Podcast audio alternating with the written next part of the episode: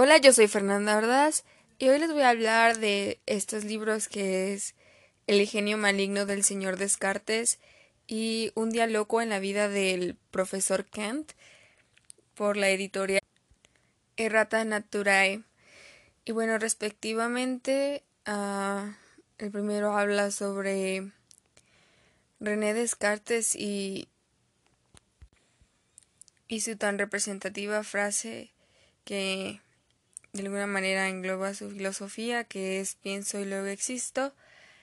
Y de parte de, de Kant nos lleva a ese día en el que dijo Dos cosas llenan mi alma de admiración y respeto, siempre nuevos y crecientes, el cielo estrellado sobre mí y la ley moral en mí. Y bueno, en ambos me parece que las ilustraciones y el tipo de narrativa parecen muy identificativos y llevan los temas de una manera fácil de digerir, pero no realmente solo dando el contenido, sino que te lleva a entenderlo de una manera divertida y bueno. Y bueno, empezando con Descartes, las ilustraciones que que muestra el libro me parece que son bastante esclarecedoras. De alguna manera sí muestran lo que uno imaginaría cuando lees, vas leyendo. Y aparte de esto, el, el personaje que muestran como un perico, Baruch, me parece que le da bastante el toque porque de alguna manera forma parte de lo que le ayuda a cuestionarse y también a, resolver algunos de sus cuestionamientos. Y esto en conjunto con la narración nos hace entender esto de que tener el conocimiento de sí mismo, el existir a partir de nuestra conciencia y también saber del espacio físico, o sea, la parte externa, es lo que conforma el ser. Ahora pasando a Kant, las ilustraciones, aunque son simples y bastante coloridas, no dan de lleno con el contenido, sino que te hace dar más de un vistazo y tratar de conectarlo con lo que estás leyendo. Y me parece bastante acertado que se muestre de esta manera, porque de hecho pienso que habla un poquito más. Y bueno, realmente encuentro jocoso el cómo se va desarrollando la trama. Y aún con esa palabra también se puede notar como se trata de que el profesor era alguien más rígido o con una personalidad más rigurosa, nos lleva de manera continua a través de las preguntas que se notan son qué y cómo se puede conocer y de qué manera se debe actuar. Entonces, nos hace conocer cómo el pensamiento kantiano de alguna manera fusiona la parte del empirismo de las intuiciones sensibles que ya nos hablaba David Hume con el racionalismo y sus conceptos puros haciendo que en conjunto nos podamos dar cuenta o como Kant promueve que es la mente y no, el, eh, no el objeto en donde se encuentra el control del conocimiento.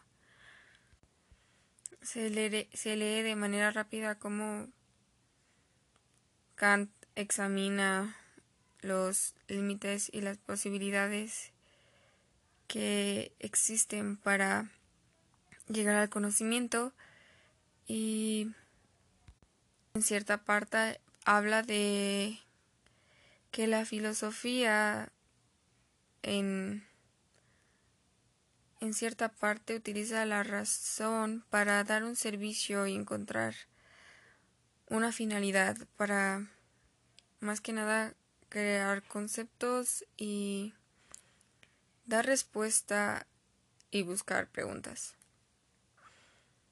Y de alguna manera, incluso de una manera muy simple, da a entender esta otra parte de cómo se conoce cuando mencionan en el libro que el profesor daba clases de geografía sin ni siquiera haber viajado o conocer de bastantes continentes, pero aún así él podía concebir esta parte y, conocerla.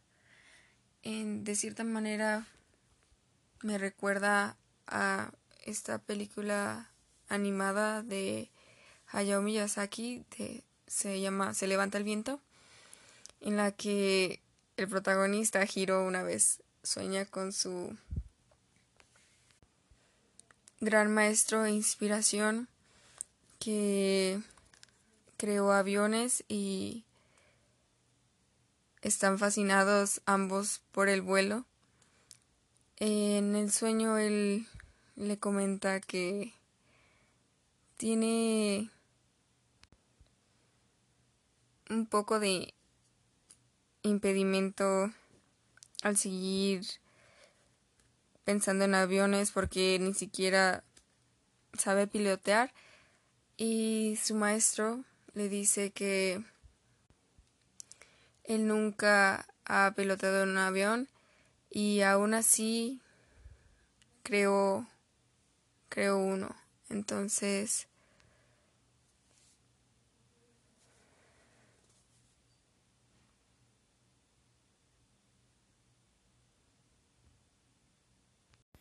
En esta parte siento que se puede mostrar que no el conocimiento está del todo en la experiencia, pero su ingenuo, su ingenio con las intuiciones sensibles en conjunto de los conceptos hace que pueda saber y conocer de este mundo, de ese mundo.